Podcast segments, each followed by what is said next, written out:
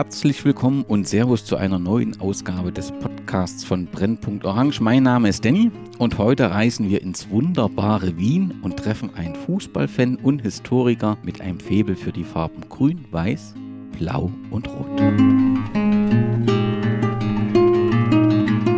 Am 22. Juli 1897 wird der erste Wiener Arbeiterfußballclub vereinsbehördlich zugelassen. Damit ist der Vorläufer des SK Rapid der zehnte Fußballverein, der in Wien seine Tätigkeit aufnimmt. Die Gründungsstatuten sind erhalten geblieben und sind im Landesarchiv Niederösterreich wohl gut aufgehoben. Eine originalgetreue Reproduktion findet sich im Rapiteum, dem vereinseigenen Museum am Gerhard-Hanappi-Platz 1. Dabei handelt es sich um ein besonderes Museum. Beim SK Rapid kann man natürlich auch ein Foto mit einem Pokal machen, doch in erster Linie soll das Museum ein Ort der Debatte und des Austauschs sein. So gibt es neben vielen Trophäen und Medaillen auch Platz für einen kritischen Blick auf die Vereinshistorie. Laurin Rosenberg war von 2015 bis 2022 Leiter des vereinseigenen Museums im Weststadion, welches jetzt den Namen Allianzstadion trägt und steht noch heute für Führung durch dieses Stadion bereit. Im Dezember 2023 jährt sich die Eröffnung des Museums zum zwölften Mal. Grund genug, um über eine Erinnerungsstätte des Fußballs in Wien bzw. Österreich ausführlich zu sprechen.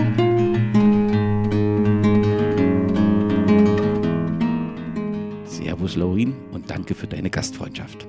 Hallo und schön, äh, dass ich dabei sein darf. Ich freue mich sehr, dass wir uns hier ganz in der Nähe des Museums, in diesem wunderbaren Stadion treffen können. Die erste Frage ist, wie bist du denn zum Museum gekommen?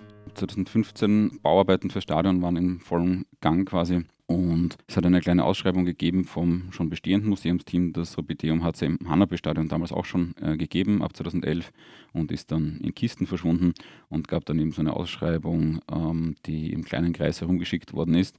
Und mein Bruder, ähm, der in der Fußballszene recht aktiv ist, oder Fußballjournalismus-Szene in Österreich, ähm, und auch mit der Repeat-Geschichte sich gut auskennt, da diese Aufarbeitung Grün-Weiß und am Hakenkreuz auch gemacht hat, ähm, hat mir das weitergeleitet. Ich habe damals schon einem Museum gearbeitet und habe gesagt, ja, okay, muss ich mich bewerben. Habe ich noch am selben Tag gemacht und die Kollegen waren dann sehr schnell sehr überzeugt von mir. Und so bin ich dann zu dem Job gekommen und hatte dann die große Aufgabe im neuen Stadion innerhalb von ein paar Monaten in Wirklichkeit das Museum nochmal neu zu machen, beziehungsweise nicht komplett neu, ähm, sondern vieles vom Alten zu übernehmen, etwas größer zu machen, neue Objekte zu finden und solche Geschichten. Ähm, vom alten Team ist ein Großteil auch geblieben und so haben wir das dann auch in relativ kurzem Zeitraum eigentlich, wenn man so, so rückblickend anschaut, auch gut geschafft und haben dann im Sommer 2016 mit der Stadioneröffnung auch das Museum eröffnet. Wie muss ich mir denn aber jetzt erstmal deinen Arbeitsalltag als Verantwortlicher für das Museum vorstellen? Ich nehme an, eins hast du angesprochen, dass man guckt, wo finden wir neue Projekte, aber es geht sicherlich darum, auch hm, Menschen zu begeistern für Rapido. Ja, ähm, es ist immer ein bisschen die Frage, wer schaut auf das Museum oder wer sagt, was Aufgaben des Museums sind. Je nachdem wird es auch ganz unterschiedliche Blickwinkel geben ähm, und ganz andere Zugänge. Man kann den einen Zugang haben, zu sagen, naja, erste Aufgabe ist zu sammeln, ähm, kann man sagen. Dann gibt es die Sache, naja, man sollte mehr forschen, man sollte dieses, man sollte jenes machen.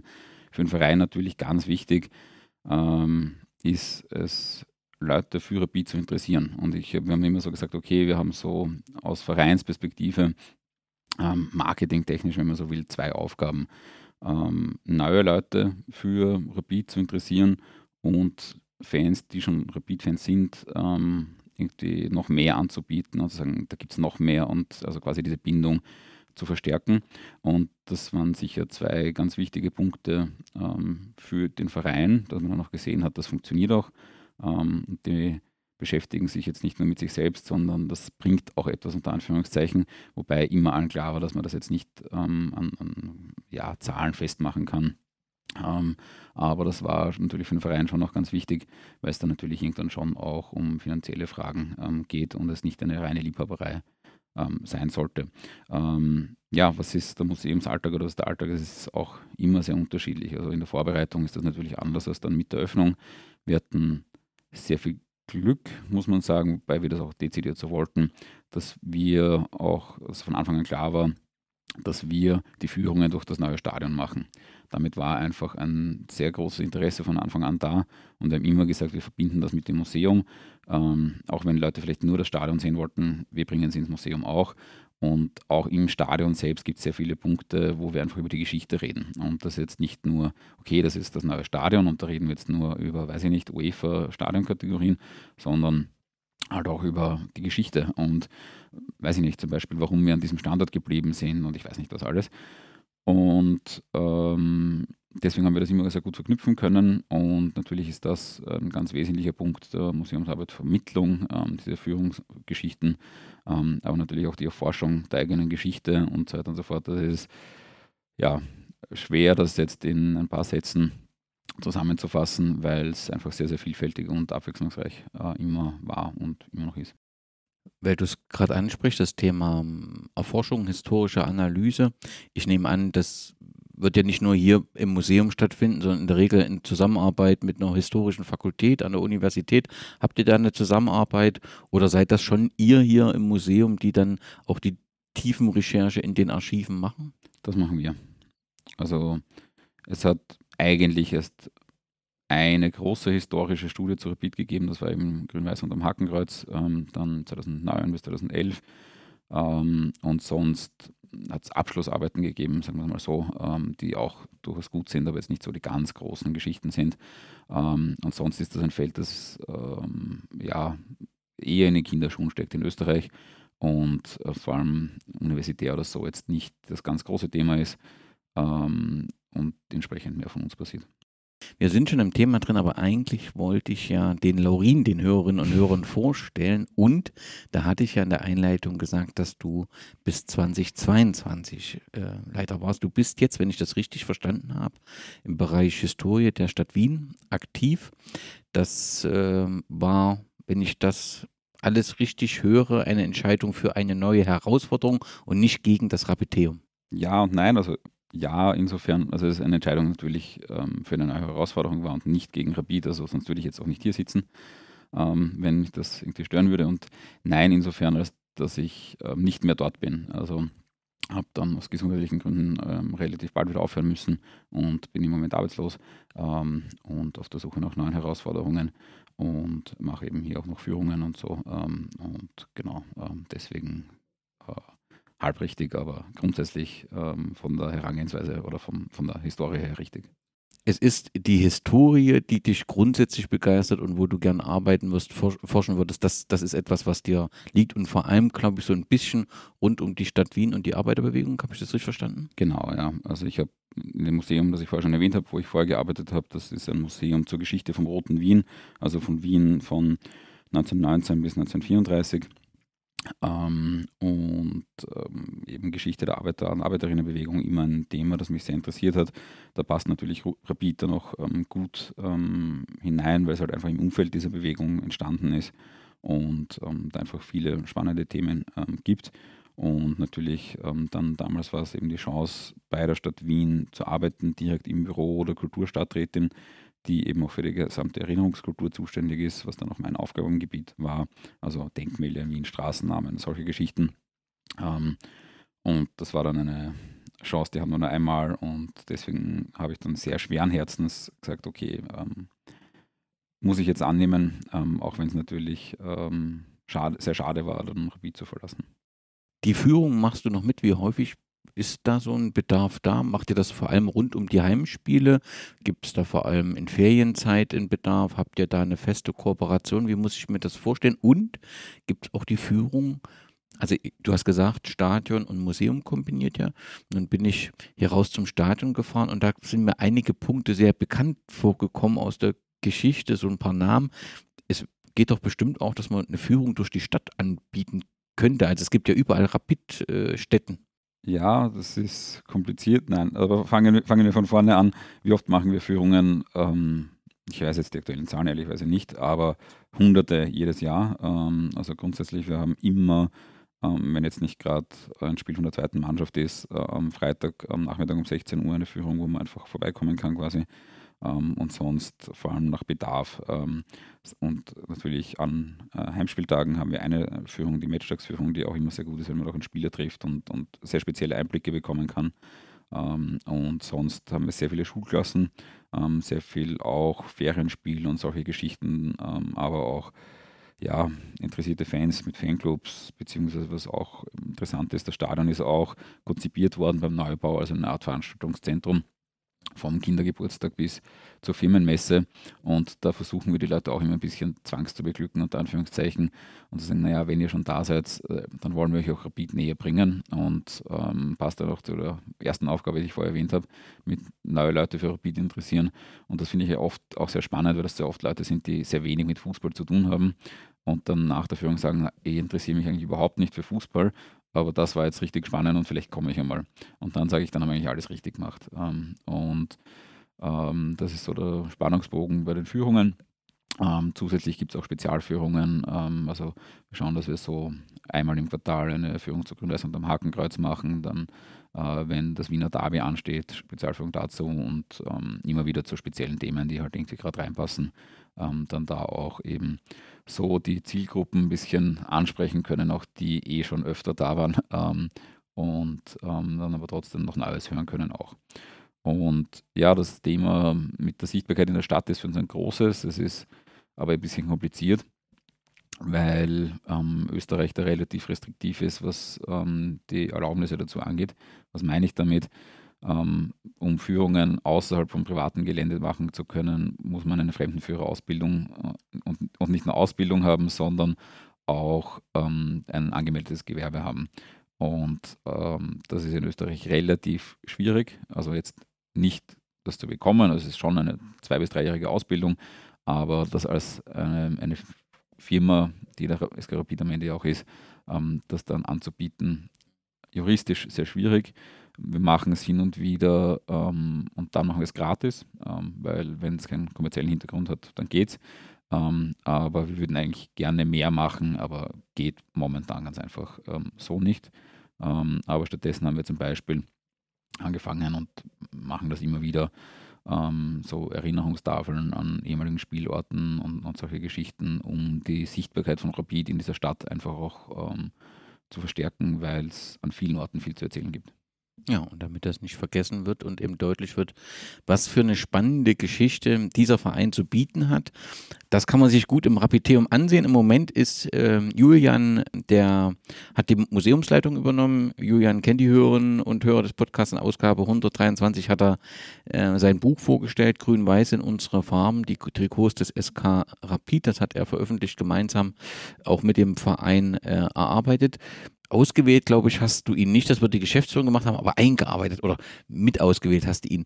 Ich habe ihn schon aus, also ausgewählt. Also ich habe, es war natürlich so schwierig jetzt, ähm, da kann man keine ganz normale Ausschreibung machen, wenn es darum geht, da jetzt einen neuen Passenden zu finden, weil es ein sehr spezielles Themenfeld ist und man sich gut auskennen muss. Und eben beim Trikotbuch und auch davor habe ich mit Julian schon öfter zusammengearbeitet. Ähm, und deswegen war relativ klar für mich, dass ich ihn fragen werde, ob er sich das vorstellen kann. Und er hat sofort ohne Überlegen in Wirklichkeit Ja gesagt. Ähm, und war dann auch sehr glücklich, dass ich dann mit dem Vorschlag von Julian quasi ähm, zu den, zur Geschäftsführung und Co. gehen habe können. Und da war das dann keine Diskussion mehr, sondern hat ähm, klarerweise dann auch gepasst. Auf jeden Fall sehr, sehr viel grün-weißes Herz im, im, im Museum. Das ist die Konstante dort.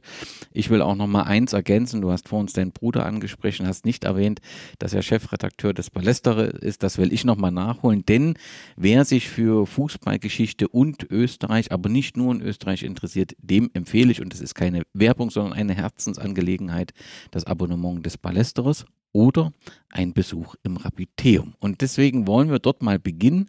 Du hast schon angesprochen, wir sind heute im, im Rapiteum, was neu eröffnet wurde. Begonnen hat alles im Dezember 2011. Da wurde es erstmals am Gerhard-Hanappi-Stadion eröffnet. Was war denn passiert? Ich weiß, du warst zu dem Zeitpunkt noch nicht Museumsleiter, aber vielleicht kannst du das sagen und weißt du ein bisschen den Hintergrund. Was war denn passiert, dass der Verein sich für ein Fußballmuseum erwärmen konnte? Denn Ich sage mal so, ein Verein ist in der Regel das Tagesgeschäft. Es geht um, wie können wir das irgendwie finanzieren, wie können wir mehr Zuschauer. Den Blick für ein Museum hat nicht jeder Verein sofort. Wie, was ist passiert, dass man gesagt hat, wir wollen das? Ja, ich hole ein bisschen aus, weil es auch eine längere Geschichte ist. Ähm, die Geschichte der Geschichtsaufarbeitung bei Rapid, sagen wir die moderne äh, Geschichtsaufarbeitung, passiert so ab 1999. Warum? Wir werden 100 Jahre alt und es gibt einen Fan, der in den 80ern schon sehr aktiv ist, der uns eigentlich auch die Farben Blau-Rot ein bisschen zurückbringt. Also, dass das wiederentdeckt wird als, als die Gründungsfarben und dass man das auch zeigt. Das ist eigentlich ähm, er gewesen, das war der Roland Holzinger. Und der hat dann ähm, 99 ähm, die Chronik 100 Jahre Eskarabit ähm, verfasst und ähm, in unglaublicher Detailarbeit Sachen herausgearbeitet. Ähm, also heute, man, man, vergisst das ja leicht, ähm, wenn man heute, kann man in Österreich jede Zeitung, die jemals erschienen ist und ähm, schon lang genug weg ist, ähm, online nachschauen bei der Nationalbibliothek ähm, und Volltext durchsuchen. Da kann ich jedes Ergebnis jederzeit nachrecherchieren. Das ist was Besonderes in Österreich. Ja. Da, da, kann Deutschland äh, ja. noch lange nicht mithalten, das wollte ich schon mal sagen. Ja. Und er hat das halt damals in, ja, weiß nicht, wie viele Jahre er in Wirklichkeit investiert hat und jedes Ergebnis rausgesucht hat und das erstmal so richtig festgehalten. Ähm, und hat da ja sehr, sehr viel gemacht für den Verein und ähm, äh, dann war aber die Überlegung auch schon da, ja, okay, eigentlich könnte man ein Museum machen, weil da gibt es auch genug und gibt es viel und da war da recht visionär. Das Problem halt war damals ja überhaupt kein Geld da. Ähm, also es war schon schwierig genug, diese Chronik, dieses Buch zu finanzieren. Ähm, und so hat man dann ihm sagen müssen, dass das im Moment nicht geht. Es ist dann in Arbeitsgruppen verschoben worden, äh, wie so oft, wenn man irgendwie sagt, das ist eine gute Idee, aber geht gerade nicht. Ähm, und zehn Jahre später, zum 110. Geburtstag, haben wir immer noch kein Museum gehabt und dann ist uns was passiert. Nämlich was, was uns eigentlich nie passiert, nämlich, dass die Austria schneller war als wir. Dann hat die Austria ähm, zu unserem 110. Geburtstag quasi ihr Museum eröffnet, weil sie haben damals einen Teil vom Stadion neu gebaut, die Fantribüne, und da haben sie das integriert. Und das war natürlich peinlich für uns. Ähm, und der Andi Marek, der Clubservice-Chef, also so Fanbetreuer und auch Stadionsprecher bei Rapid über Jahrzehnte, von 92 weg bis 2019, ähm, der hat, beziehungsweise 2020, ähm, hat dann ähm, vor einer Mitgliederversammlung äh, mit dem damaligen Präsidenten, der auch sehr, sehr wichtig war, mit Rudi Edlinger, ähm, gesprochen und hat gesagt, oh, jetzt müssen wir, wir müssen jetzt was tun, ich werde jetzt rausgehen und verkünden, wir machen ein Museum. Und der Rudi hat schon gewusst, da ja, ähm, mühsam, weil wir haben nichts. Wir haben, wir haben ein paar alte Pokale gehabt in Wirklichkeit und sonst ja, über Jahre und Jahrzehnte hinweg nichts gesammelt worden vom Verein. Und gab es schon Arbeitsgruppen, die immer zum Schluss gekommen sind, irgendwie schwierig ähm, und so. Und dann hat gesagt, nein, wir machen das jetzt. Ähm, und stellt sich dann raus. Und der Präsident hat dann natürlich gesagt, okay, Andi, wenn du sagst, wir schaffen das, dann machen wir das heute. Halt. Andi hat sich hingestellt und gesagt, wir machen ein Museum. Und das wird wohl auch nicht die erste Ankündigung in diese Richtung äh, jemals gewesen sein. Also ich glaube, die Leute waren auch relativ kritisch. Ähm, aber tatsächlich, ähm, zwei Jahre später, im Dezember 2011, äh, wurde es dann eröffnet. Ähm, damals ähm, in federführend gemacht von Domenico Iacono, der auch der dann viel in die, in die Fanforschung reingegangen ist, ähm, an einem Buch gearbeitet hat, das bis heute nicht erschienen ist, äh, weil es einfach so umfangreich ist, ähm, wo zur Fangeschichte von Rapid ähm, schreiben wollte. Ähm, dann hat er sich, ähm, ist noch dazu geholt worden, der Thorsten Leitgeb, der davor 2008 bei der ähm, EM in Österreich und der Schweiz bei einer Ausstellung zu Fußball schon mitgearbeitet hat und als Ausstellungsplaner der Erik Philipp und der Thorsten und der Erik sind auch bis heute noch mit dabei ähm, und ähm, war ein super Team, das, das ähm, sehr gut zusammengearbeitet hat, super zusammengepasst hat und mit vielen frischen Ansätzen reingegangen sind, mit sehr modernen Pädagog museumspädagogischen Ansätzen. Und das hat dann wirklich sehr, sehr gut funktioniert und dann eben 2011 ähm, eröffnet worden und war dann bei allem Guten, was es gemacht hat, muss man schon auch sagen, schon eher das, die Kategorie Liebhaberprojekt, ähm, weil es war noch nicht so richtig stark im Verein integriert. Ähm, es war im Stadion, aber nicht angeschlossen an Fanshop und Fancorner, ähm, was symbolisch vielleicht auch nicht so schlecht ist, dass man sagt, man ist eigenständig dafür, ähm, ist es jetzt eben so, wir sind quasi ähm, angehängt daran. Das heißt, es ist immer offen, wenn Fanshop und Fancon offen haben. Und damit eine, Unabhäng also eine, eine Öffnungszeiten, die unabhängig davon sind, ob ich oder der Julian oder wer auch immer jetzt gerade drinnen stehen kann, ähm, sondern wenn der Fanshop offen ist, ist das Museum offen. Punkt. Und ähm, das war halt damals einfach alles nicht möglich, sehr eingeschränkte Öffnungszeiten, ähm, intern auch mit Führungen, also durchs Stadion, das überhaupt nicht möglich gewesen sind, sondern nur durchs Museum. Und deswegen waren schon gar nicht so wenig Leute dafür da ähm, in diesen, was waren es, äh, bis zum Abriss dann äh, 2014, ähm, ja, drei Jahren, ähm, waren dann so 8000 Leute insgesamt dort.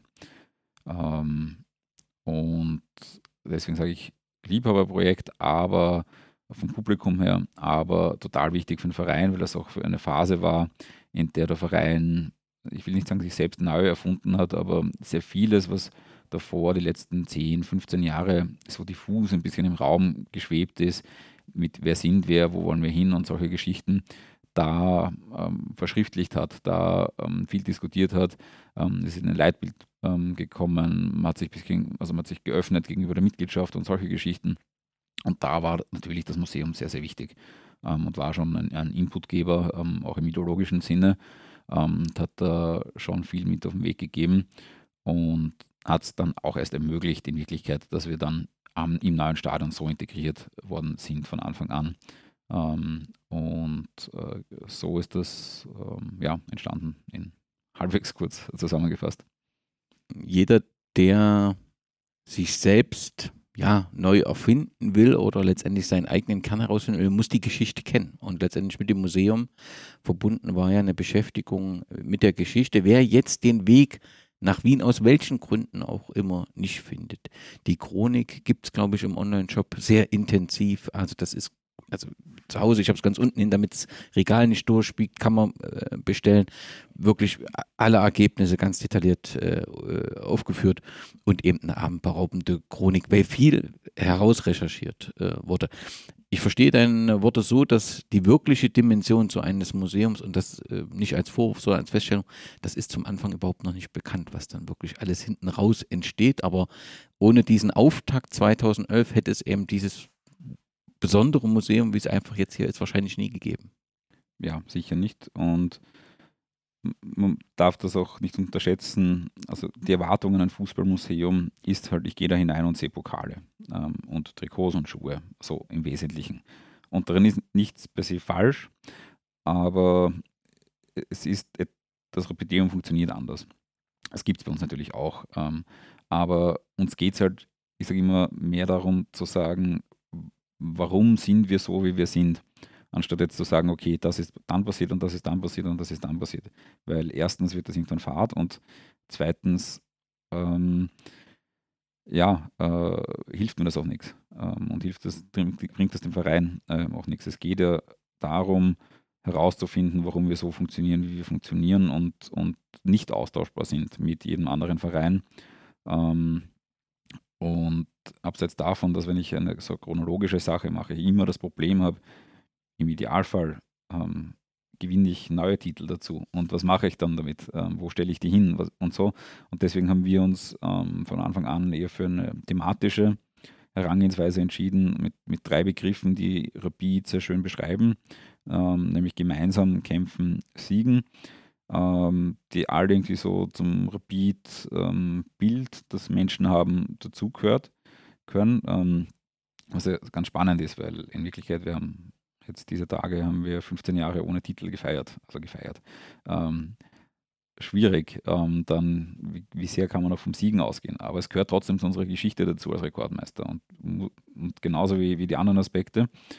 Ähm, und dadurch kann ich es natürlich auch viel besser variieren, kann auch Sachen verändern, kann auch sagen, weiß ich nicht, da beschäftigen wir uns jetzt eher mit dem oder mit dem und auch Objekte austauschen. Ähm, und äh, eben dieses klassische, da ist ein Pokal und da ist eine Jahreszahl und da mache ich ein Foto dabei, wie du es vorher selber gesagt hast, kann man machen, kann man auch bei uns machen.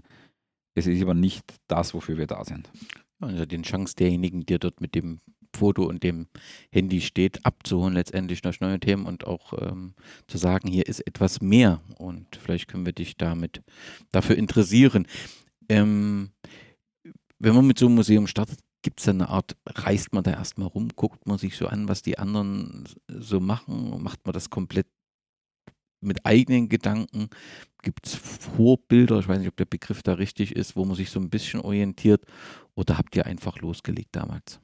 Da muss ich jetzt erzählen, was die anderen gemacht haben, weil wie ich dann dazu gekommen bin, war das natürlich schon ein bisschen eine andere Geschichte.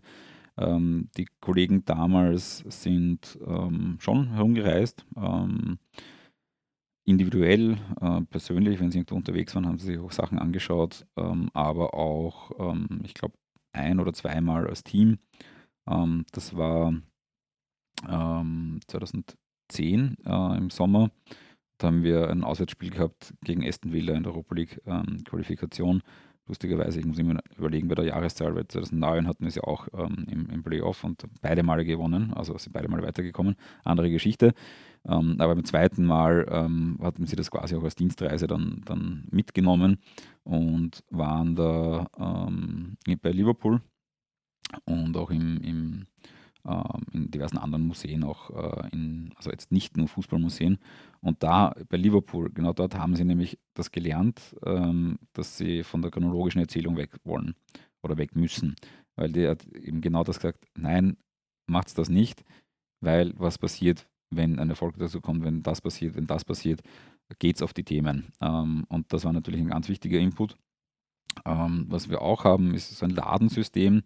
Das ist war damals im, im, ersten Museum, würde ich sagen, sogar noch wichtiger als heute. Warum? Da hatten wir sehr wenig Platz. Und das heißt, man hat natürlich sehr viele versteckte Laden, wo man dann Sachen äh, noch ähm, zusätzlich herausfinden kann.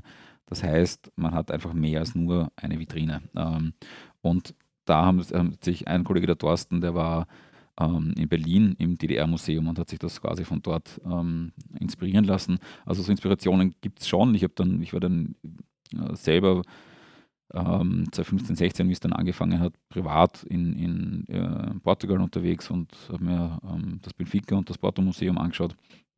Ähm, und ähm, das auch mal so zu erfahren. Also ähm, ist immer schwierig, dann genau zu sagen, das kommt jetzt von daher und das kommt von daher, weil am Ende die Museumswelt insgesamt profitiert immer von allen Ideen, die irgendwo herkommen. Bei manchen kann man es halt sehr klar sagen, wie jetzt mit diesem Ladensystem, wobei der Erik, der Ausstellungsplaner, selber auch ähm, immer wieder darauf besteht, dass er tatsächlich diese Idee parallel zum Thorsten auch schon hatte. Also sie haben sich dann getroffen und er hat gesagt, ja, ich habe diese Idee und perfekt. Ähm, also wenn es dann noch dazu so zusammenspielt. Ähm, also man, man, inspiriert sich da schon immer gegenseitig auf unterschiedlichsten Arten und Weisen. Ähm, ganz egal, ob das jetzt eben die klassischen Fußballmuseen sind oder ähm, dann auch ähm, andere Museen. Und Mittlerweile war ich natürlich auch in vielen Fußballmuseen und ich würde schon sagen, es haben alle ihre, natürlich ihre Eigenheiten und das soll auch so sein, weil sie müssen ja zum Verein oder zu der Institution äh, passen ähm, und ich kann nicht dasselbe Museum zweimal machen und ähm, deswegen haben da alle natürlich ihren Charme und, und ihre wichtigen Punkte und ihre ja, auch Rahmenbedingungen, in denen sie ganz einfach fest drinnen sind. Also weil natürlich ist die Erwartungshaltung an das Bayern-Museum eine ganz andere als an uns oder an äh, das Museum oder ganz egal welches. Ähm, und äh, gehört alles dazu und, und passt auch. Ähm, also mag auch das, das Bayern-Museum ähm, sehr gern zum Beispiel, auch wenn es jetzt nicht mein Verein ist, ähm, aber machen Sachen schon ganz gut die Laden. Also man kann sich auf der Seite des SK Rapid, da findet man so ein paar Bilder vom Rapideum.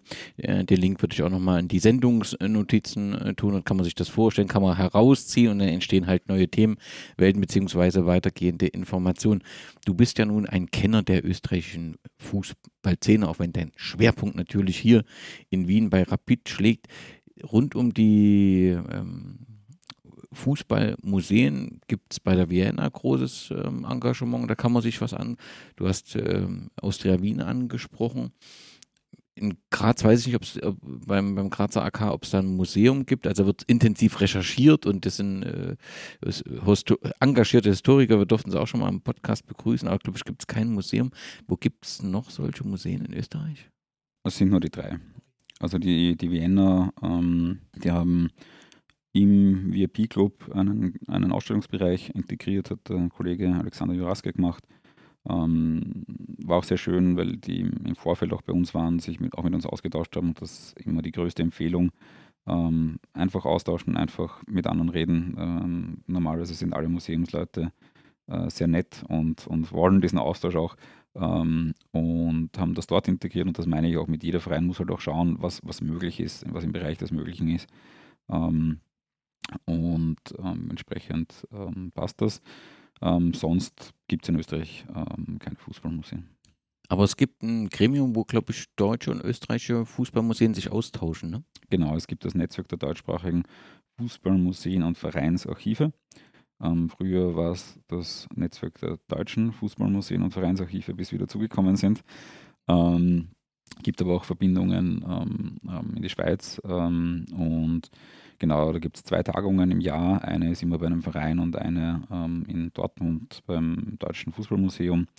Und eine dieser Tagungen beim Verein haben wir dann noch 2019 austragen dürfen. Das war super, weil es auch das erste außerhalb von ähm, Deutschland war und waren Kollegen da, auch von ganz unterschiedlichen Vereinen. Ähm, und das ist auch das Schöne an, an diesem Netzwerk. Das sind ja die Bayern, ähm, das ist aber dann sind auch die Archivare von ähm, Jan Regensburg ähm, da und vieles dazwischen. Und das Schöne, was ich dann immer finde, ist, wir haben natürlich alle unterschiedliche Vereine, aber alle sehr ähnliche Zugänge ähm, und kämpfen oft mit ähnlichen Problemen. Natürlich mit anderen Voraussetzungen, aber es geht dann oft um, wie kann man mit dem Verein zusammenarbeiten, ist man unabhängig vom Verein, ist man eine Faninitiative? Und solche Geschichten. Und wie können wir uns öffnen, wie können wir ähm, an, die, an die Themen herangehen. Manche sind halt schon ein paar Schritte weiter vorne, ähm, andere sind ja noch in der Entstehung und ähm, profitieren dann am Ende alle davon und finde ich ein, ein super Netzwerk ähm, und eine sehr schöne Geschichte. Wie kommt man denn bei so einem Fußballmuseum zu den Objekten? Ich kann mir vorstellen, dass natürlich bei Familien mal Wohnschränke ausgeräumt werden, da findet man irgendwas. Manches braucht ihr nicht, manches ist dann vielleicht ein besonderer Fund, den man gar nicht erwartet hätte.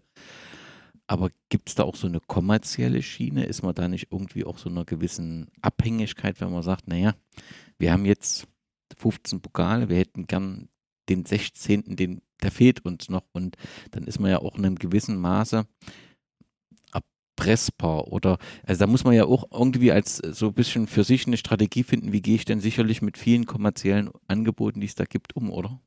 Ja, das ist natürlich total schwierig. Ähm, es ist grundsätzlich so, wir haben natürlich eine Sammlungsstrategie, ähm, wo gewisse Dinge festgehalten sind. Am Ende ist es ein bisschen eine ein, ein Abwägen immer. Ähm, und, und wo kommt man, wie kommt man hin zu diesen Objekten? Das ist auch, kann man auch nicht ganz eindeutig sagen, weil es für jedes Objekt gibt es eine Geschichte dahinter. Ähm, für uns hat alles angefangen eigentlich damit, dass wir eben gesagt haben, wir haben quasi nicht so viel. Es gab dann schon ein paar Sachen und, und ähm, man findet dann immer noch mehr. Aber die Kollegen haben dann damals auch Sammlerabende veranstaltet, haben gesagt, wir wissen, es gibt eine große Sammler-Community bei Rapid, laden wir die ein und schauen, was haben die, was ist interessant für uns, ähm, können wir es schaffen, dass die zu Leihgebern des Museums werden. Und das war gerade am Anfang eher eine schwierige Geschichte, weil die Leute gewusst haben, naja, Rapid, die schauen vielleicht nicht wirklich so gut auf die Dinge und, und ähm, weil es eben ja also jahrzehntelang hat, man, hat sich halt bei Rapid niemand darum gekümmert. Hat man stiefmütterlich behandelt, aber auch kein Vertrauen da. Ja. Genau, genau. Und ähm, mittlerweile würde ich sagen, hat, das ist das jetzt alles kein Problem mehr zum Glück, aber es gibt, gibt viele private Leihgeber mit, mit großen Sammlungen ähm, aus der Fanszene, aus dem Umfeld, ähm, aus persönlichen Zusammenhängen oder manchmal kommt auch alles zusammen. Ähm, also weiß ich nicht, wo der Papa, der Onkel, äh, die Mama, was auch immer, was gesammelt hat oder, oder Funktionär war oder Spieler war. Und dann sind einfach Sachen erhalten geblieben. Und ähm, so kommen wir dann an viele Dinge ran, ähm, muss man sagen. Ähm, manchmal ist es dann so, dass die Leute auch sagen, ja, ich will, dass es ein Leihgabe ist. Manche sagen, ja, wir schenken es euch, weil wir finden das gut und da gehört es hin. Ähm, manchmal sind es auch Zwischenwege oder, oder was auch immer. Ähm, und äh, ich sage mal so, die, die großen Dinge ähm, stehen halt jetzt. Ähm, aber es gibt natürlich immer wieder Funde und Sachen, die dann noch dazukommen. Ist auch nie ausgeschlossen, dass man dann doch noch irgendwo was, was äh, bekommt und was dazukommt. Ähm, und ja, das mit dem Geld ist ein, ein schwieriges Thema. Ähm, mein Zugang war immer, also ich, ich habe nicht auf Plattformen gesucht. Ich habe nicht geschaut, weil ähm, wenn dann ein Anbieter noch dazu mitbekommt, der Verein interessiert sich jetzt auf einmal dafür, dann steigen die Preise, dann ist das für die privaten Sammler schlecht, ähm, zu denen wir ein gutes Verhältnis haben, dann ist das für uns mühsam, dann ähm, ja, also deswegen war das mein Zugang immer, das möglichst gar nicht zu machen. Gab schon hin und wieder Hinweise von privaten Sammlern, die gesagt haben, schaut euch das einmal an, ähm, wo man dann noch Lösungen gefunden hat und, und so. Ähm, beziehungsweise auch Fälle, wo wir ähm, dann ja, größere Konvolute und so ähm, aufgekauft haben ähm, beziehungsweise auch Sachen nachgemacht haben. Also gerade bei historischen Vokalen, also zwei gibt es, die wir nachgemacht haben. Das ist die Victoria, ähm, brauche ich, glaube ich, nicht groß vorstellen. Und das zweite ist die Providentia. Ähm, die Providentia gab es für den Mitropa Cup ähm, äh, war ein Wanderpokal auch. Ähm, und haben wir 1930 gewonnen und ähm, ist eigentlich eine Mini-Version vom Donnerbrunnen, also von einem ganz zentralen Brunnen in Wien. Ähm, und äh, da haben wir einen Nachguss gemacht. Ähm, aber genau, also so in diesem Spannungsbogen bewegen wir uns. Ich würde mal sagen, also äh, Daumen mal Pi, am Anfang werden wir zwei Drittel Leihgaben gehabt haben, jetzt werden wir vielleicht 30 bis 40 Prozent ähm, haben. Ähm, aber äh, ändert sich natürlich auch. Vielleicht habe ich auch ein wenig zu viel Krimis geguckt, aber gibt es in dem Bereich auch Fälschungen, die wir, wo man aufpassen muss? Oder ist das so ein spezieller Bereich, dass sich das überhaupt nicht lohnt? Wir wären jetzt noch nie irgendwo groß drauf gekommen, ähm, weil wir halt auch nicht so aktiv jetzt in der Szene drinnen sind, Sa sage ich jetzt sehr bewusst.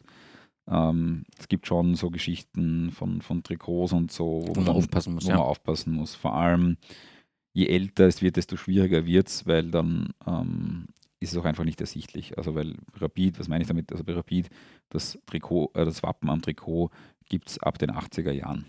Davor findet man das oft irgendwo auf, auf, diversen Plattformen jetzt nicht einmal bös gemeint, sondern auch tatsächlich aus Versehen. Ja, ein grün-weißes Adidas-Leiberl aus den 80ern, das muss ein Rapid-Leiberl sein. Das hat mit Rapid überhaupt nichts zu tun. Ich meine, da ist der Julian jetzt natürlich einer, der im Vorteil ist, weil der kennt jedes Trikot.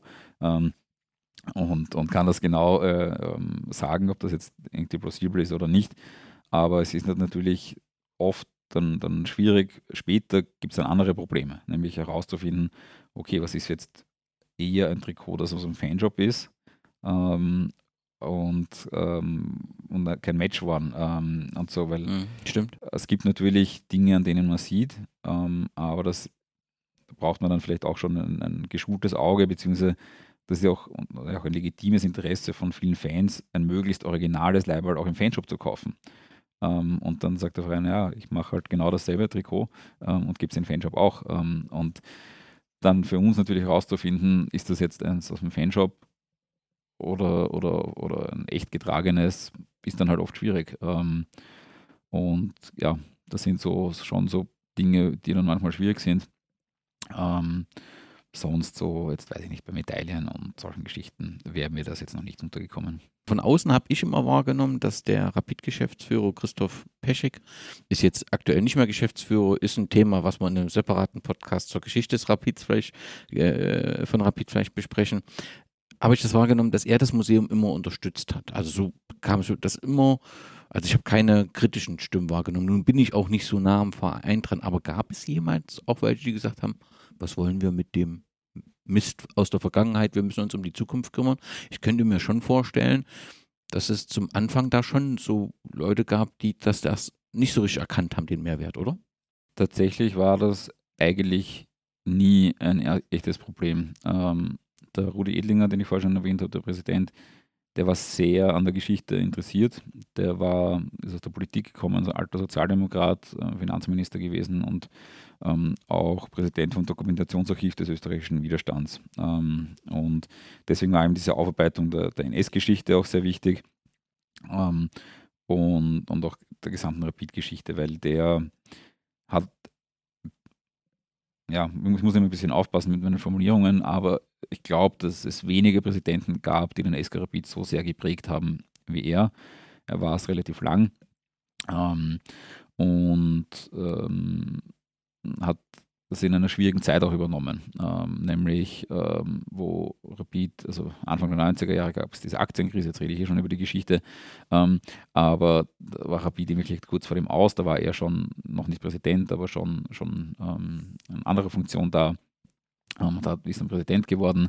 Äh, als Präsident hat er uns dann sehr stark und gut positioniert im, im Spannungsfeld vom modernen Fußball als Gegenstück zur, zur ähm, Austria unter, unter Frank Stronach ähm, und dann ab 2005 natürlich als Gegenstück zu Salzburg. Und ähm, wenn man sich das anschaut, Anfang der 2000er Jahre haben wir noch einen Zuschauerschnitt von, weiß ich jetzt nicht, 10.000 oder sowas gehabt ähm, und, und ähm, haben da gesagt, okay, wir sind halt was anderes, wir, wir, wir leben diese Gemeinschaft und so. Und deswegen war dann diese Geschichtsaufarbeitung auch so wichtig und ist auch vom Vereinsdanken angenommen worden. Da bin ich wieder bei dem, was ich vorher gesagt habe, auch um das Rapideum, auch wenn es jetzt kommerziell, blöd gesagt, oder von, Zus oder von Leuten, die gekommen sind, nicht der riesige Erfolg war, nicht der riesige Kracher war das erste, ähm, war aber für den Verein als Identitätsstifter total wichtig. Und ähm, das war dem Rudi ein total großes Anliegen. Ähm, das war dem Andi Marek ähm, als, als ähm, eben Zuständigen ähm, quasi in der Abteilung ähm, sehr wichtig, weil er auch erkannt hat, dass wir da gute Arbeit machen. Ähm, und dann später natürlich auch von Christoph, beziehungsweise auch dann die ähm, Präsidenten, die danach gekommen ähm, sind. Als erstes der Michael Kramer, dann der Martin Bruckner und auch jetzt mit, äh, mit dem neuen Präsidium, neue Geschäftsführung, ähm, hätte ich da jetzt noch nicht irgendwie vernommen, dass, da, dass das kritisch gesehen wird, sondern die Arbeit gern gesehen wird. Das ist schon auch was, wo ich sage, das ist wirklich was relativ Spezielles, ähm, weil das, ich das dann schon auf, bei diesen Netzwerktreffen und so mitbekommen habe, dass das dann diese, diese durchgehende, ähm, klare Unterstützung vom Verein ähm, selten ist und, und oft schwierig ist. Ähm, bei uns ist es im Grunde selbstverständlich, dass Nachwuchsspieler und, und auch aktive Spieler ähm, ins Museum gehen, ähm, um ähm, da Sachen über den Verein zu lernen. Ich sage immer, am Ende ist das ja auch für die Spieler gut. Wir können dann bei einem Interview stehen und sagen, ja, das war schon, weiß ich nicht, 2005 so, ähm, äh, auch wenn es da vielleicht, ja, ähm, gerade einmal auf der Welt waren äh, oder so. Aber es ist, ähm, öffnet Zugänge auch für die Spieler und ähm, wir haben dann noch das Glück gehabt, ähm, dass der Steffen Hoffmann als Spieler natürlich unglaublich wichtig am Platz war, aber auch im gesamten Verein ähm, auch viel noch in seiner Spielerkarriere mit den Spielern ins Museum gegangen ist, junge Spieler in der Hand genommen hat, sinngemäß gesagt hat, komm, gehen wir ins Museum, schauen wir uns das und das an. Ähm, und so dieses Identitätsstiftende auch wirklich weitergegeben hat und er, jetzt ist er ja ähm, im Präsidium und einer unserer drei Geschäftsführer und ähm, deswegen mache ich mir da auch keine Sorgen, äh, dass es da ähm, nicht so weitergehen würde, weil wir auch wissen, und weil auch der ganze Verein weiß, was, an, was man an dem Museum hat. Gehen die Profispieler ins Museum regelmäßig? Oder, also nee, gibt es einen regelmäßigen Turnus, dass jeder, der neu zu Rapid kommt, auch mal das Museum, beziehungsweise sich mit der Geschichte beschäftigen muss und wenn es eben nur in Streifzügen ist? Ja, also das gehört bei uns cool. dazu. Das ist doch schon was ganz Besonderes. Du hast angesprochen, du hast, glaube ich, gesagt, ab 1999 hat sich so ein bisschen was geändert kann sein, dass mit Salzburg 2005 und diesem einzigartigen Umgang mit der eigenen Geschichte, in dem Farben, Namen plötzlich anders wurden, dass das eben auch bei den Traditionsvereinen in Österreich dazu ges gesorgt hat, ja, wir haben eine große Tradition, aber wir müssen uns der auch mehr widmen. Also wenn wir irgendwas Positives sagen wir, kann das sein, dass das auch mit dazu beigetragen hat, sich dessen auch stärker bewusst zu werden, der eigenen Tradition und die nicht nur vor sich herzutragen, sondern eben doch wirklich zu leben? Für uns auf jeden Fall. Ähm, kann jetzt nicht für die anderen Vereine sprechen, weil das dann auch immer wieder sehr eigene Geschichten ähm, sind und so. Aber für uns ähm, hat eigentlich auch schon etwas vorher angefangen. Also, ich habe es jetzt vorher schon kurz erwähnt, wir haben Anfang der 90er Jahre, ja, sagen wir mal, kommerzielle Abenteuer äh, hingelegt. Ähm, mit, mit einer Aktiengeschichte, die überhaupt nicht funktioniert hat und wir sind eigentlich kurz vorm Ausgestanden. Und dann Mitte der 90er Jahre haben wir angefangen, sich das ein bisschen genauer anzuschauen, beziehungsweise sich zu überlegen, okay, wir machen das nicht über hm, finanzielle Abenteuer, sondern über die Basis, ähm, die damals in Wirklichkeit noch gar nicht so groß da war. Wir sagen immer, ja, wir waren immer der Größte und äh, die meisten Fans und so und, und im Grunde stimmt schon, aber es hat früher schon auch Saisonen gegeben, wo andere Vereine, die halt gerade erfolgreicher waren, einen höheren Zuschauerschnitt gehabt haben als wir. Ähm, ich weiß nicht, wann das letzte Mal ähm, ein anderer Verein einen höheren Zuschauerschnitt gehabt hat als wir. Also das ist, muss 20, 25 Jahre her sein. Aber davor, in, nicht, 70ern, 80ern, 90ern war das durchaus möglich. Ähm, und ähm, der Mythos sagt, oder Rudi Edling hat das immer wieder gern mal erzählt, dass der Frank Stronach eigentlich ähm, zu uns kommen wollte, bevor er zur Wiener Austria gegangen ist und er ihm gesagt hat, nein. Ähm, und dann hat er sich halt was anderes suchen müssen. Also in der Form wäre das bei uns auch damals schon nicht mehr möglich gewesen. Aber natürlich war es dann total, will ich jetzt sagen, gut, aber es war natürlich schon so, wenn man etwas anderes ablehnt, muss man sich auch genauer anschauen, was das für sich selbst heißt und wo man dann selber herkommt und äh, wo dann diese Unterschiede sind. Also das war dann natürlich schon gut. Ich sage jetzt auch immer, also wenn man sich so die, die Fanverteilung in Österreich anschaut, also es gibt da so jedes Jahr oder alle zwei Jahre oder so immer Erhebungen und sehr grob jetzt gesagt, ich habe jetzt die letzten Zahlen noch nicht ähm, mir, mir mehr so genau angeschaut, war es oft so, naja, ungefähr ein Drittel in Österreich, also vor allem, wenn man sich dann die, die unter 30-Jährigen anschaut, ein Drittel in Österreich Salzburg, ein Drittel ähm, Rapid, ein Drittel dann halt auf diverse andere Vereine aufgeteilt. Und das heißt für mich eigentlich relativ klar, okay, es gibt welche, die suchen sich den Erfolg und den schönen Fußball, ähm, die gehen halt zu Salzburg. Es gibt lokale Bezüge, die man auch natürlich total nachvollziehen kann. Und dann gibt es halt uns, wenn man was anderes sucht, wenn man diese Gemeinschaft sucht, wenn man ähm, diese Geschichte am Ende auch sucht. Und ähm, das ist dann natürlich unser Asset. Wir sind auch gleichzeitig die, äh, wir sind der, der, beliebteste und der meistgehasste Verein ähm, in Österreich. ähm, Gibt es sehr klare Zahlen dazu. ähm, polarisieren halt ähm, und ähm, ja, das ist am Ende auch irgendwo eine, eine Sache, wo man dann natürlich auch davon profitiert, weil ähm, äh, jeder hat eine Meinung zu Rapid. Und guckt auf Rapid. Natürlich, natürlich. Und das hilft natürlich. Das neue Museum, du hast gesagt, der Verein stand Mitte der 90er Jahre kurz mal an, auf der Kippe und 20 Jahre später, wenn die Informationen, die ich alle habe, stimmen, war das auch mit dem Museum mal eine ganz kurze Phase als das äh, im Gertan Happy Stadion geschlossen wurde, dass es eine kurze Stadionplanungsphase gab, wo das Museum auf der Kippe stand. Stimmt das? Da war ich nicht involviert, das heißt, ich kenne es jetzt auch nur so als, als Geschichte. Ähm, dürfte so auf einer der ersten Planversionen vergessen worden sein. Ähm, mag da jetzt aber nicht, nicht äh, irgendwie irgendwelche, ähm, weiß ich nicht, die Schuld oder sowas zuschieben. Kann, also gibt es mögliche Erklärungen, warum das so war. Ähm, aber bin ich wieder bei dem, wo ich vorher war. Es war jetzt noch nicht so klar integriert, wie es dann mit der Öffnung dann, dann schon äh, war. Da war dann klar, wir brauchen das, wir machen das. Ähm, aber hätte schon auch passieren können, ähm, dem Vernehmen nach, dass man da irgendwie wieder ein bisschen drauf vergisst oder eher einfach wieder in dieses alte Bild zurückkommt. Äh, zum Beispiel ich weiß jetzt nicht, ob das wirklich so geplant gewesen wäre, aber sagt, man stellt in die Aula 20 Pokale und die Geschichte ist erledigt. Fertig ist. Hm. Aber das ist zum Glück ja nicht so. Die Eröffnung ist nun auch schon wieder sieben Jahre her. Entworfen wurde das im schlichten, weiß gehaltenen Vereinsmuseum vom Architekt Erik Philipp. Und dieser war zwar sehr zufrieden mit seinem Werk und hat aber zum Anfang gesagt, bei der Eröffnung perfekt sei ein Museum niemals. Sowas ist immer ein Prozess, welcher nie abgeschlossen sein wird. Was hat sich denn in den sieben Jahren entwickelt? Ich nehme an, dass die Grundsätze gleich geblieben sind mit diesen äh, Läden, aber ihr halt thematisch immer mal was Neues macht dazu, richtig? Genau, also ähm, das, äh, die Grundzüge bleiben natürlich klar, solange das Ding so steht. Das wird sich jetzt auch auf absehbare Zeit äh, nicht ändern, wobei man auch ja, also in der Museumswelt sagt man immer so, Aus Dauerausstellungen bleiben so, also sind zehn Jahre aktuell. Ähm, nach 15 bis 20 Jahren werden sie alt. Ähm, wenn ich jetzt 2011 als Eröffnung hernehme, wo wir das Grundkonzept haben, kommen wir schon schön langsam in ein Alter, wo man auch ähm, drüber nachdenken kann, wie man das irgendwann auch anders macht, aber das ist jetzt sehr weit weg noch.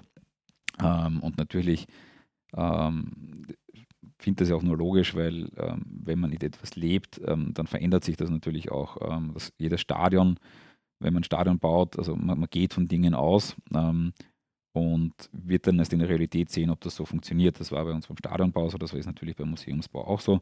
Wir haben schon Sachen geändert, Sachen, wo wir sagen, das hat einfach so nicht funktioniert, wie wir uns das vorgestellt haben. Sind jetzt keine gravierenden Geschichten. Ähm, was wir auch nachgerüstet haben, ist zum Beispiel schon so eine, ich sage jetzt mal, nenne es jetzt mal Pokalwand, ähm, wo man schon so auf der einen Seite so ein bisschen herzeigt, was man hat, ähm, aber auch ein bisschen so dieses Bedürfnis nach äh, ja, man will das Silber sehen, auch ein bisschen berücksichtigt. Ähm, und jetzt, ist, jetzt verrate ich ein halbertes Geheimnis. Ähm, für mich war schon auch ein Grund, dass wir einfach sehr viele Pokale natürlich haben und die nehmen auch viel Lagerfläche weg. Ähm, und warum sollen die im Lager herumstehen, wo es niemand sieht, wenn man auch im, im Museum einen Platz hat, wo wir nichts weggenommen haben, sondern quasi ähm, noch was draufgesetzt haben. Und das passt auch super hinein. Also jetzt nicht nur, ähm, damit ich mehr Platz im Lager hatte, ähm, sondern hat auch so viel gewonnen. Ähm, und, und so gibt es immer wieder Neuerungen und Variationen. Und irgendwann wird man sich auch technische Fragen natürlich anschauen müssen, weil Sachen, die 2011 vielleicht technisch noch neu waren, Klar. ja, also dass man das immer anpassen muss. Wenn man kritische Berichte rund um das Rapiteum sucht, äh, wird man nichts finden.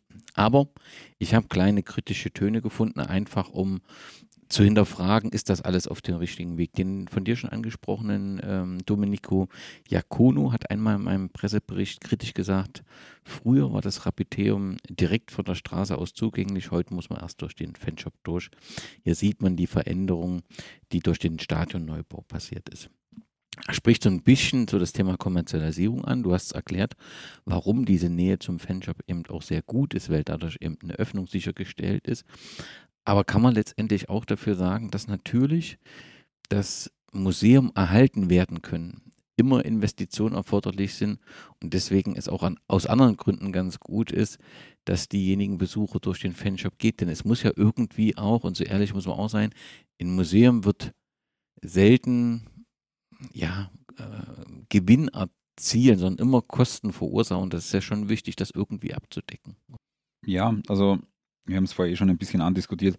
Also grundsätzlich ähm, verstehe ich natürlich die, die Kritik von Domenico da, weil es natürlich auch dieser Ansatz, wir entscheiden, wann was wie offen ist und wer hinein kann und, und so ein, ein wichtiger sein kann. Ähm, und ähm, es war halt, also wie ich dazu gekommen bin, es stand jetzt auch gar nicht mehr zur Debatte, weil der Raum war da und, und so. Ähm, und ich sehe es halt tendenziell als Chance, ähm, weil ich eben gerade diesen, also ganz banaler Aspekt, wir haben Montag bis Samstag 11 bis 18 Uhr offen. Ein Matchtag ist halt da auch noch. Ähm, das könnten wir anders nicht schaffen, weil dann müsste eine Person drinnen stehen kassieren, kontrollieren, was auch immer. So, man kauft sich die Karte dort, wo man sich die Matchkarte kauft, geht durch den Fanshop hinein. Geschichte für mich erledigt. Ähm, siegt die Praktikabilität ganz einfach. Ähm, und ja, also ich sehe jetzt den, den, großen Zwang, dass ich dann im Fanshop auch noch was zu kaufen, ehrlicherweise nicht. Ähm, aber verstehe natürlich dass das Grundargument, dass man sagt, na, das muss ja für sich stehen dem kann ich natürlich auch was abgewinnen. Ähm, aber am, am Ende finde ich es so einfach praktikabler. Und eine schlüssige Lösung, also das wirkt ja auch, wenn man durch den Fanshop geht, das, das wirkt alles sehr aufgeräumt, sehr edel äh, und das passt irgendwie so eine Einleitung zum Museum. Also ich verstehe den, den Ansatz, aber wer dann hier ist, wird sehen, das passt alles sehr gut. Wer ist, denn die, der typische Besucher oder die typische Besucherin? Sind das Rapid-Fans zu großen Teilen? Sind das interessierte Besucher aus Wien, die mal hier vorbeikommen, außerhalb von Wien? Wer ist denn der Besucher des Rapid-Museums? Mhm, schwierig zu sagen. Wir erfassen das nicht wahrscheinlich, ne? Wir erfassen das in, de, in der Form ja. nicht, vor allem nicht die Tagesbesucher, ähm, weil wir nicht drinnen stehen. Äh, wo ich beim Punkt von vorher bin. Was, da, da, da muss ich jetzt einmal nochmal zurückgehen. ein Punkt, den ich dann schon sehr verstehe, das war ein, ein sehr positiver Aspekt vom alten Rapideum, war, dass halt immer wer aus unserem unmittelbaren Team auch drinnen gestanden ist und Fragen beantworten hat können und, Direkter und, Kontakt und, entstand. und viel quatschen hat können und, und so. Das ist natürlich schon was, was jetzt schwieriger ist. Also das, das gestehe ich vollkommen auch zu. Ähm, und deswegen wissen wir jetzt, jetzt nicht so genau, wer da jetzt tagsüber hineingeht. Also natürlich, wir gehen auch in, regelmäßig rein und so. Für uns passiert es halt mehr über Führungen. Ähm, und da kann man sagen, es ist sehr bunt gemischt. Ähm, also ich habe vorher schon ein bisschen erwähnt, es gibt natürlich Fangruppen, die kommen.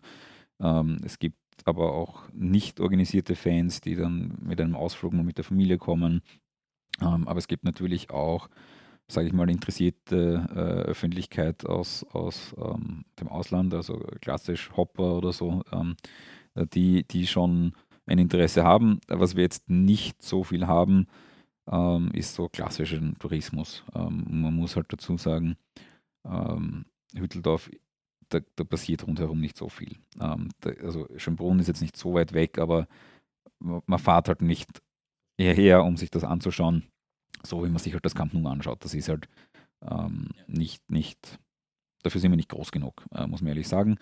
Ähm, gibt natürlich ähm, in der fußballinteressierten Öffentlichkeit haben wir einen Namen, aber keiner, der für Reiseführer steht, um es jetzt mal ähm, hart zu formulieren. Ähm, aber kommen auch immer wieder natürlich ähm, so.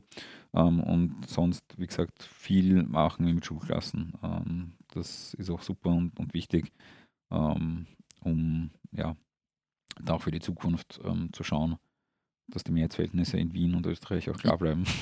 Ist für die Schüler ähm, Grün-Weiß und am Hakenkreuz ein Schwerpunktthema, wenn die Schüler dann da sind oder eher weniger? Ja, kommt immer darauf an. Ähm, wir machen eher mit Jüngeren. Ähm, mit sehr ähm, jungen dann im Prinzip. Ja, also, also 14-Jährige können schon noch kommen und so. Aber also ich sage, eher ein bisschen jünger ist, ist für uns eher angenehmer. Ähm, aber es gibt auch Gruppen, also auch ältere, die dann auch als Spezialthema mit Grün-Weiß und am Hakenkreuz kommen. Also das bieten wir auch an. Ähm, ist jetzt aber ähm, von der Masse her jetzt nicht, nicht so groß. Also weil wir haben zum Beispiel auch ein, ein eigenes Programm. Das heißt, ein Schultag beim SK Rapid ähm, da kommen Wiener Schulklassen gratis her, sind den ganzen Vormittag bei uns. Und da sind dann sind sie nur vier Stunden in etwa da, zwei, eine Doppelstunde quasi mit uns Museum und Stadion äh, unterwegs und ähm, eine Einheit haben sie dann am Trainingsplatz mit einem unserer Trainer und eine Einheit im, im Pressekonferenzraum, wo es ein bisschen geht, darum Medien kennenzulernen und, und solche Geschichten. Und ähm, die laden wir dann auch ein, alle zum Spiel zu kommen. Ähm, und wie gesagt, gratis, das ist, steckt natürlich schon relativ viel Aufwand auch ähm, dahinter. Ähm, aber da schauen wir in erster Linie auf, auf Volksschulen beziehungsweise auch, auch dann Unterstufe. Ähm, aber ja, da ist jetzt NS jetzt zum Beispiel jetzt nicht das große Thema, da schauen wir auf andere Sachen. Das verstehe ich. Es gibt eine Jubelkabine, die mhm. dürfte sicherlich für Schülerinnen und Schüler dann begeistert sein, wo man ja. sich das Jubeln, die Lautstärke testen kann, ja? ja. Das ist sowas, was man in so ein Museum integrieren muss, damit es einfach auch für diese Altersgruppe interessant ist. Natürlich interessieren mich so besondere Objektgeschichten. Äh, Eine muss es wohl geben zur ehemaligen Trainerweste des äh, Lothar Matthäus. Kannst du uns die nochmal wiedergeben? Ja, ähm, das sind die Lust, oft interessantesten äh, Wege, wie dann, dann Objekte zu Museumsobjekten werden. Ähm, Lothar Matthäus war ja Kurzzeit-Trainer bei uns und ähm, mittlerweile nicht mehr der schlechteste Trainer der Rapid-Geschichte, sondern noch der zweitschlechteste, also was den Punkteschnitt angeht. Aber er ist dann abgelöst worden, worden von Damir Kanadi. Und ähm, das ist eine ja, sehr absurde Geschichte. Also irgendwann hat sich ein Kollege von uns, der im Eventbereich arbeitet, den Arm gebrochen. Ähm, okay, was hat das jetzt mit Lothar Matthäus zu tun? Der hat eine Kollegin, die mittlerweile in Pension gegangen ist, ähm, damals war sie noch da, ähm, gefragt, naja, hast du vielleicht von deinem Mann ähm, zu Hause noch, noch größere ausgeleierte Pullover oder irgendwie sowas, wo ich, wo es nichts macht, wenn ich da was abschneide und dann mit, mit dem Arm reinkomme. Also weil der hat einfach viele solche Sachen gehabt. Und sie hat dann gesagt, ja, ja, hab sicher was und, und hat dann ähm, so eine Trainerweste, äh, Trainingsweste eigentlich mitgenommen. Und ähm, da ist dann unter dem Rapid-Wappen LM drauf gestanden. Und der Kollege hat dann gesagt, du, ähm, was ist denn das und äh, wo steht denn das? Naja, vom Lothar Matthäus. Du glaubst nicht, dass wir das vielleicht dem Laurin geben sollten und der soll sich das einmal anschauen, ähm, bevor wir jetzt den Ärmel abschneiden. Äh, das haben sie dann auch gemacht. Und ich habe gesagt, ah ja, okay, ja, cool, und erzählst du mir mehr. Ähm, und dann hat sich halt herausgestellt, okay, ähm, die hat das von Lothar Matthäus äh, bekommen. Ähm, und halt 2002, also ähm, damals werden es 18 Jahre äh, her gewesen sein oder so. Oder ja, 2019, 2020, sowas wird das gewesen sein. Und na, ein bisschen früher, weil im, im Trikotbuch kommt es schon vor, das war 2019, egal. Ähm, und die hat das mit nach Hause genommen ähm, und dort ähm, bei Gartenarbeiten und Haushaltsarbeiten äh, immer verwendet und das war auch voller Katzenhaare ähm, und so, weil die Katze auch drin geschlafen hat. Und ähm, das alleine ist ja schon eine super Geschichte und, und sie hat es dann, dann zum Glück mir gegeben. Ähm, ich habe es dann, dann behalten dürfen und in äh, die Museumssammlung integrieren dürfen. Ähm, aber es geht dann noch ein bisschen weiter, weil diese Trainerweste ähm, ist äh, grün, beziehungsweise grün-blau. Ähm, und ähm, eigentlich haben Trainer bei uns nie was Grünes an, sondern ähm, was Rotes. Ähm, und das hat mit dieser Jacke zu tun. Nämlich äh, habe ich dann ein bisschen weiter geforscht, unter Anführungszeichen, beziehungsweise halt dann Kollegen gefragt, die schon länger dabei waren. Ähm, und ein Kollege, der Werner Kunde, ähm, jahrelang Geschäftsführer war, ähm, hat dann gesagt, ja, ja, ich erinnere mich noch genau und genau an diese Jacke. Warum? Ähm, weil ähm, da waren sie in der Öffentlichkeit trainieren, ähm, waren irgendwo laufen. Äh, die Mannschaft mit, mit, dem Trainerteam, Lothar noch äh, frisch im Saft, relativ ähm, äh, kurz nach Ende seiner aktiven Karriere. Und der ist halt mitgelaufen, oder ist immer in der ersten Reihe natürlich gelaufen. Und ähm, äh, wollte immer klar sichtbar sein, weil er ist Lothar und die Leute müssen ihn sehen. Ähm, die, und deswegen ist er hat er versucht, immer Abstand zur Mannschaft zu halten. Die haben das aber als Herausforderung verstanden, schneller zu laufen und sind dann immer näher gekommen. Und dann hat er wieder Abstand halten müssen und so weiter und so fort. Und so ist das hingegangen.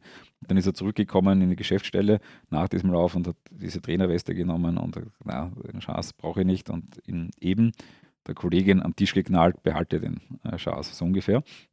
Ähm, weil es war dasselbe ähm, selbe Trainingsgewand wie das, was die Spieler gehabt haben. Und dann ähm, wurde umgestellt äh, auf Rot, ähm, damit man Lothar Matthäus äh, besser sehen kann. Ein wunderbare Geschichten, die, die es ganz viele noch äh, gibt. Ich nehme an, zu Lothar Matthäus wird es im Rapiteum keine Sonderschau geben. Im Gegensatz dazu gibt es zu 70 Jahre oder gab es im aktuellen Jahr zu 70 Jahre Hans Kranke. Sind diese, diese Themenschwerpunkte wichtig, um immer wieder neue Besucher zu gewinnen oder letztendlich die gleichen Besucher immer noch mal zu überzeugen, herzukommen? Oder einfach damit so ein Museum auch lebt? Alles zusammen. Also es geht natürlich darum, sich auch selbst mit neuen Themen ähm, zu beschäftigen. Es ist auch ein Abklopfen von, von eigenen Positionen, würde ich mal sagen. Ähm, und auch ein bisschen zu zeigen, der, der, Öffentlichkeit, womit beschäftigt man sich eigentlich ähm, da den ganzen lieben Tag. Weil ja, am Ende ähm, haben wir eine Verantwortung gegenüber dem gesamten Verein ähm, und ähm, die haben dann auch ein Recht darauf zu wissen, was wir da so tun. jetzt mal sehr ideologisch äh, ges gesagt. Ähm, und solche Geschichten sind dann auch ganz einfach wichtig. Es ist auch symbolisch oder, oder vom Umfeld her schön und wichtig. Wir machen dann immer äh, oder machen oft ähm, eben Veranstaltungen, ähm, eben zum Beispiel zum 70er vom Hansi. Und dann war es auch ähm, schön, das in einem Rahmen zu machen und zu sagen, okay, wir zeigen auch Sachen her aus seiner Zeit. Er hat für diesen Abend hat er dann noch seinen goldenen Schuh äh, mitgebracht, ähm, was auch nicht oft macht. Also wir haben, der Hans hat tatsächlich schon seine zweite Sonderausstellung bekommen und bei der ersten im alten Rapiteum noch, hat auch den goldenen Schuh hergezeigt und, und so. Es ist einfach wichtig, um ja, auch einen Anlass zu geben, Sachen zu sehen, die man sonst nicht sieht. Egal, ob das jetzt Leute sind, die schon stundenlang im Repetium waren oder noch nie, das ist dann, dann gar nicht so wichtig. Ähm, aber natürlich eben auch ähm, ja, zu zeigen, wir sind da, wir, wir beschäftigen uns mit etwas und da ähm, Themenschwerpunkte zu setzen. Das können klassisch sportliche sein, wie jetzt eben, oder, oder so Jubiläen bieten sich natürlich immer an, aber auch andere Geschichten, äh, wo man sagen, okay, das ist ein Thema, das uns wichtig ist und das wollen wir ein bisschen thematisieren. Zum Jubiläum hat das Museum des SK Rapid einen umfangreichen Katalog herausgebracht. Ich habe mir ihn online bestellt und bin außerordentlich beeindruckt von dem Umfang. Also er gibt wirklich die Vielfalt des Repetierens wieder. Mit auch ein paar schönen Geschichten. Mhm. Vielen Dank. Wer kam auf diese Idee und wie konnte denn diese Arbeit geleistet werden? Das ist ja wirklich das Rapiteum in Buchform und das ist sehr eindrucksvoll. Ja, vielen Dank. Ähm, haben wir zum 10. Geburtstag gemacht. Ähm, es gibt nur einen Grund, warum es das Ding gibt und das ist Corona. Ähm, Corona hat jedes Museum natürlich hart getroffen. Ähm, ähm, jetzt rede ich noch gar nicht von kommerziellen Geschichten, ähm, aber wir waren halt einfach sehr viel zu. Ähm, und ich habe dann gesagt, wir müssen da uns vielleicht auch mit etwas beschäftigen, was, was wir sonst, wofür wir sonst keine Zeit haben. Und ähm, das war dann dieses Buch. Dem 10. Geburtstag auch ein, ein, guter Anlass dann da gewesen, das da zu machen. Und ähm, ja, also jedes Mal, wenn ich ihn selber in die Hand nehme, denke ich mir, ja, das, war, das hat sich auch ausgezahlt, ähm, weil es natürlich richtig viel Arbeit war. Wir haben ähm, alle Vitrinen aufgemacht, wir haben jedes einzelne Objekt rausgenommen, abfotografiert. Wir haben das Glück, dass in unserem Team äh, von Leuten, die Führungen machen, es einen gibt, der ähm, das gut fotografieren konnte und wir es nicht extern haben machen müssen, dann wir das Repetium da haben wir dann tatsächlich die, die Gunst der Stunde, unter Anführungszeichen, genutzt, dass sowieso zu war, haben wir gesagt, okay, wir machen es jetzt offiziell, wir machen zu, wir, wir, haben wirklich alles komplett abgeschlossen, alle Vitrinen waren offen ähm, und niemand außer uns durfte hinein ähm, und, und, und, so und äh, waren da ein paar Tage dann komplett damit beschäftigt, nur die perfekten Fotos rauszuholen. Ähm, dann dann ging es in die Textproduktion, ins Layout. Das Layout haben wir auch selbst gemacht, also eine Kollegin ähm, hat das ähm, aus dem Team gemacht und so. Also da muss man schon sagen, das gesamte Team wunderbar zusammengearbeitet. Ähm, und am Ende ist was rausgekommen, was, was ja nach wie vor sehr schön ist und, und sehr viel Freude bereitet. Ähm, ich finde es auch ganz lustig persönlich gesprochen, weil man oft dann einfach vergisst äh, auf sowas, was man da schon gemacht hat, ähm, beziehungsweise wie viel Arbeit das auch war. Und dann nimmt man es immer wieder doch mal in die Hand und sagt, ah ja, ja, das ist schon gut, hat sich schon ausgezahlt. Ähm, und freut mich dann natürlich immer, wenn wir auch Lob bekommen, das jetzt nicht von uns selber kommt, weil ja, sich selbst loben kann man immer gerne mal, aber ähm, dann zu hören und zu sehen, ähm, dass es auch ankommt.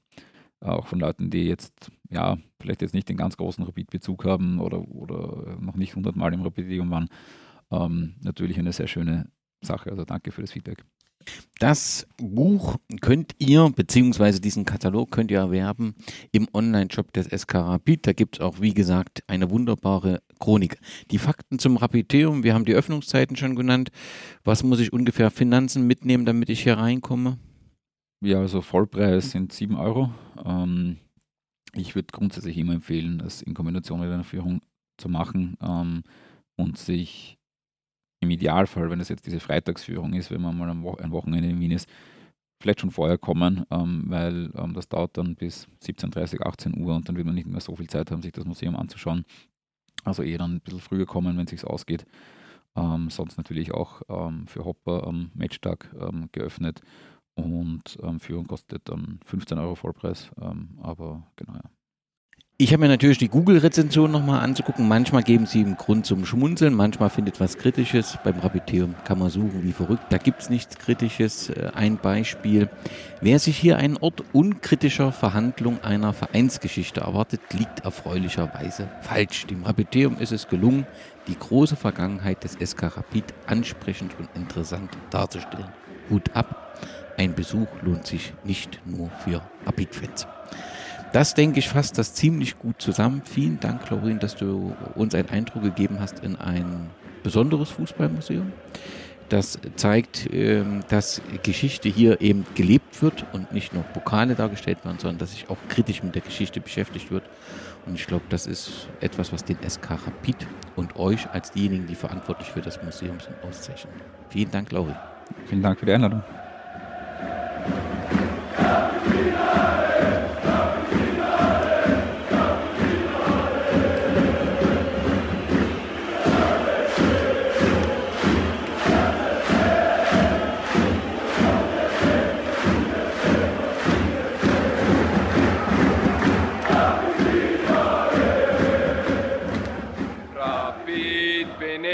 Und will es sein. solang mein Auge sieht. Solange noch kein Tropfen Blut durch meine Adern fließt.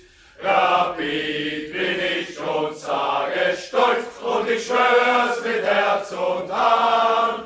Drum zieht sich auch um meine Brust das grün und weiße Band. Drum zieht sich auch um meine das grün und weiße Band. Den Fußballsport wollen wir betreiben. Hip hip hurra, hip hip hurra, hip hip hurra, hip hip hurra. Wir wollen immer Freunde bleiben. Hip hip hurra,